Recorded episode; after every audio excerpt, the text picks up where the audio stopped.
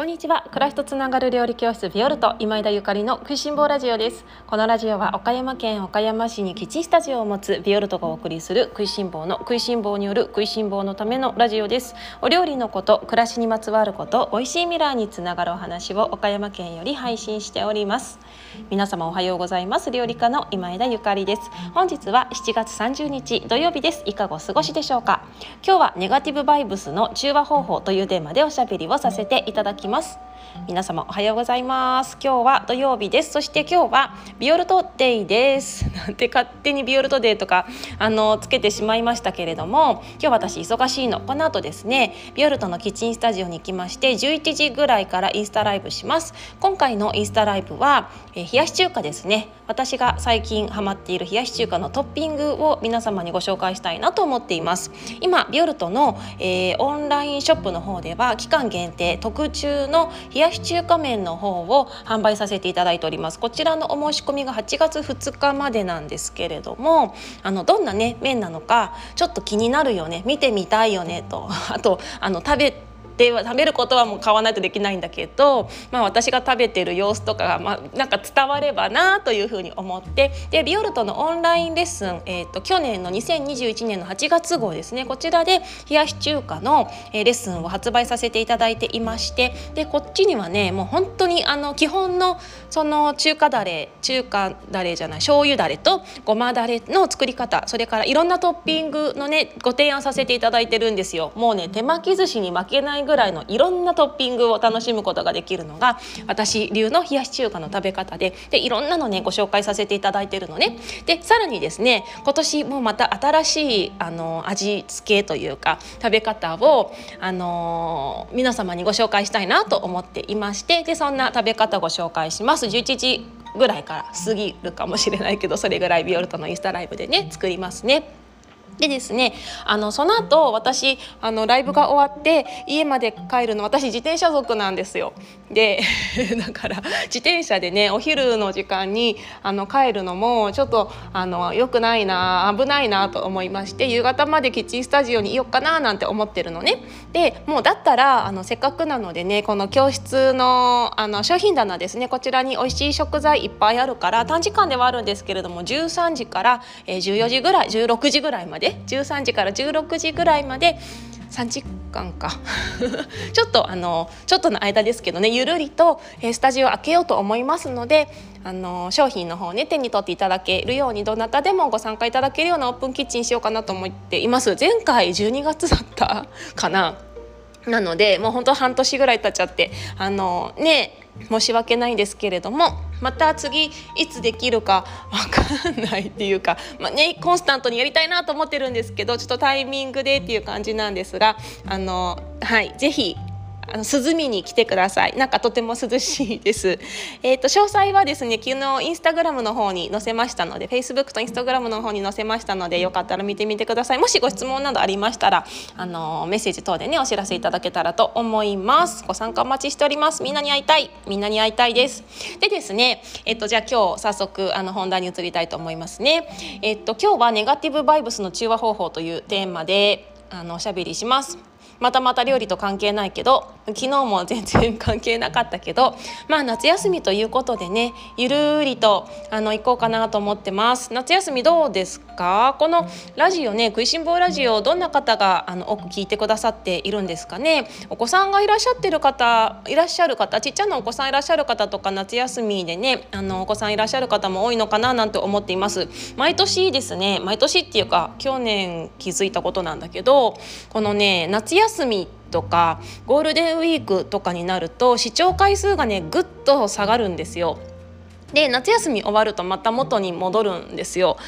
でみんな忙しいんだなっていうふうに思ってるの。これまでねその休みじゃない平日はあの自分の時間一人時間があってでコンスタントにあのき、ね、ちゃんとちゃんとっていうかその定期的にね聞く時間みたいなあの習慣的に聞いてくださった方々があのお子さんがねいらっしゃるから自分の時間持ててない方多いんだろうなっていうふうに思っててだからまあ私もね夏休み終わるぐらいまでちょこっと緩めにあの 緩めにいけるかかわかんないけど緩めにねおしゃべりしていこうかなと思ってます。時間もちょっと短い方がみんなね聞けるのかな。どうでしょうね。前もちょっと20分超えないようにしようなんて言いながらね最近また超えてるから。まあ皆様どんな感じか私のラジオ長すぎるのか短すぎるのか。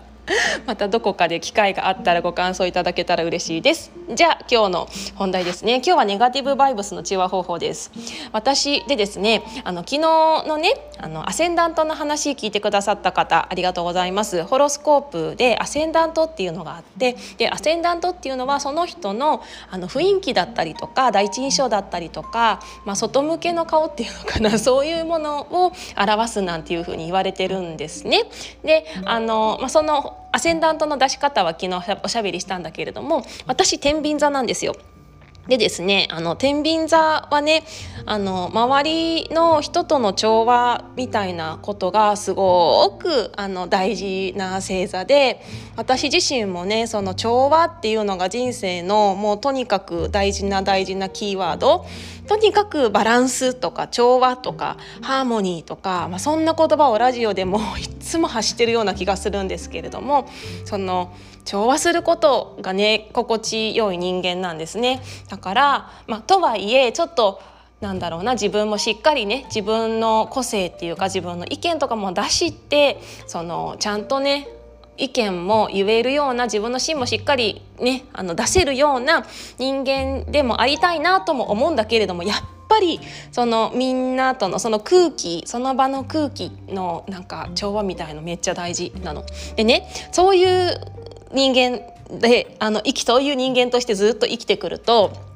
なんていうのかなそのネガティブバイブスっていうのをその周りの人がねもし一緒の部屋にいる人がなんかすごくイライラしてたりとか怒ってたりするともうそれをね受けるんですよね。ないみんなもありますよね。みんなあるよね。あのイライラしてる人が近くにいるとなんかすごくもう私もイライラってていうかなんかもうちょっと苦しくなってきたりとかなんか怒ってる人を見るとなんかすごくしんどくなってきたりとかするのよ。で人の気持ちっていうのは本当に伝染しますよね。不思議。であの、まあ、気持ちだけじゃなくってあくびとかも伝染しない？なんか私誰かがあくびしてるの見ると必ずあくびが出るんですけどねえしますよね。不思議だなっていうふうに人間のこの脳っていうか心っていうか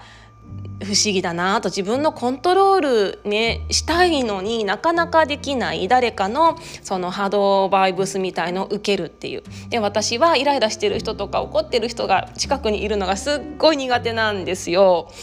まあ得意な人いないと思うんですけれどもでその時にあのどうやったらねこのそのバイブスを受けない受けないかっていうかできるだけそういう何て言うのかなしんどい気持ちに私もならないかみたいなことを、あのー、最近考えてるんですよね。どうやったらそうそのネガティブバイブスを受けないかで中和するっていうのがいいのかなと思ってて 受けないっていうのはちょっとなかなか難しいので受けちゃう受け取っちゃうからね。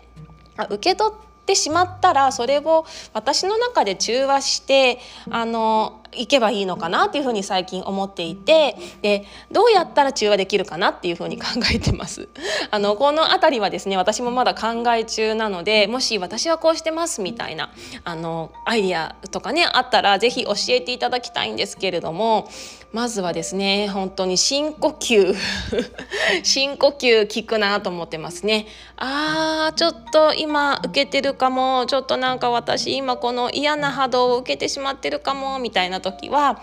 ふーって息をあのまず吐くようにしてます。ふーって長く吐くようにしてます。そうすると本当に不思議なんだけどそのお腹の中のモヤモヤが外に出ていきますね。あのそれで全てが出ていってくれればいいんですけど、まあ、全ては出てかないんだけどかなり出ていってくれるような気がしています。でそれでもですねあの収まらない時なんかはその後ちょっとあの瞑想っていうかあのします。それが例えばほら電車の中とかであったりとかなんか外であったりとかする可能性もあるんだけれどもあのすごいちゃんとさ座ってみたいなじゃなくていい。いいからもうちょっとどこかなんかベンチとかにねさささっと行ってでさっとちょっと目をつぶってふーっていうねちょっとそこであの目を閉じてね無に無になるっていうか自分自身に戻ってくる時間を持つとまたちょっと中和できるかななんて思っていますね。あとはあのもう本当にその全然関係ない人とかじゃなくってその自分1対1とかでね 1対1とかで、まあ、家族とかよくあるんだけどもう逃げられない状態 とかだったりする場合はなんかもうにっこりね笑って受け流すとか「そっか」みたいなね「大変だったね」みたいな「そっか大変だったね」でもあの私はそうは思わないけどねみたいな風にあのする自分もそう言っちゃってもいいと思うんですね。私もそう思うって言ってしまうと言葉にしてしまうとあもうなんかそれで自分も受けちゃってるのでそっか大変だったね。でも私はそんなにあのそうは思わないけどねみたいなそんなに怒らなくってもいいかもねそんなにイライラしなくてもそんなに悲しまなくってもいいかもねみたいな 風にねあの受け止めないそっかみたいなことをあのするとズドンと入ってこないような気がしています。うん、私のねお友達でもこの受け止めないあの受け止めないのがすごい得意なお友達がいて。あのすごく参考にしてるんですけれどもなんかその相手の方がさすごい悩んでてでそのなんかすごくあのネガティブなねなんか波動みたいな空気感出しててもそれをちゃんと聞いてあげるんだけどなんか自分ごとにはしないっていうか自分はそれを受け止めない聞いてあげるんだけど受け止めないっていうすごいなんかそういう友達がいるんですよでいつも軽やかでいいなと思うんだけれどもその彼女を見てるとあの受け止めないけどちゃんと聞いてくれてるんだよね。うん、で私もね そうはあの言っても逆にさちょっとネガティブなことを彼女にさ愚痴ってポロって言ったりすることもあるんだけどそうするとそのなんか聞いてくれるんだけど、うん、完全には何て言うのかな。彼女はそれを受け止めてないなみたいなことがあのあったりとかしてでそのね本人にね「ねえねえ」って言ってこうこうこういう時にさって相手がイライラしてたりとかネガティブな空気感出してる時に「あなたはいつもすごい受け止めてないよね」って話聞いてくれてるんだけどでもすごい受け止めてないよねちゃんとなんか他人事として終了してるよねみたいに言ったら「そうだね」って私はあのちっちゃい頃からそうなのなんていうふうに言っててあそっかすごい参考になるなと思うんだけれどもその話は聞くけど自分ごとにしないっていうのがあの大事なのかなってしんどい人はねっていうふうに思っています。でもあのいずれにしてもこういう自分に起こる出来事っていうのは全部ねその自分に自分へのお試し事っていうかさなんか神様から試されてることなのかなっていうふうにも思っていてそこで私がどう対応するのかどう考えるのかどう感じるのかっていうのを試されてるのかもしれない私っていうふうにも思いますね。そこでなんかイライラしてる人がいて一緒にイライラしちゃうのか？それともイライラしてる人がいるけれどもそこをちょっと距離を置いてあの見守るのか？それとももしかしたらそのイライラしてる人のあのイライラを受け取ってもそこで中和して中和してまたそのなんかいい波動として戻してね、まあ、周りもハッピーにしちゃうのかどうか。っていうね、まあ、できることならそういうねあの空気感の場所があってもそういう空気感になってしまった時でも自分で中和してハッピーなねあのバイブスにしてからその戻せたら一番素敵だななんて思うんですけれども、ね、こうやってあの夏休みねいい子どもたちがいたりとか ねあのしたりするとちょっと家族であってもねあイラッとする時とか自分の思う通りにいかないことってあのあると思うんですよね。だけれどもやっぱりそういうこともあるんだけどでもその時にねあの自分イライラするのは簡単なんだけどさ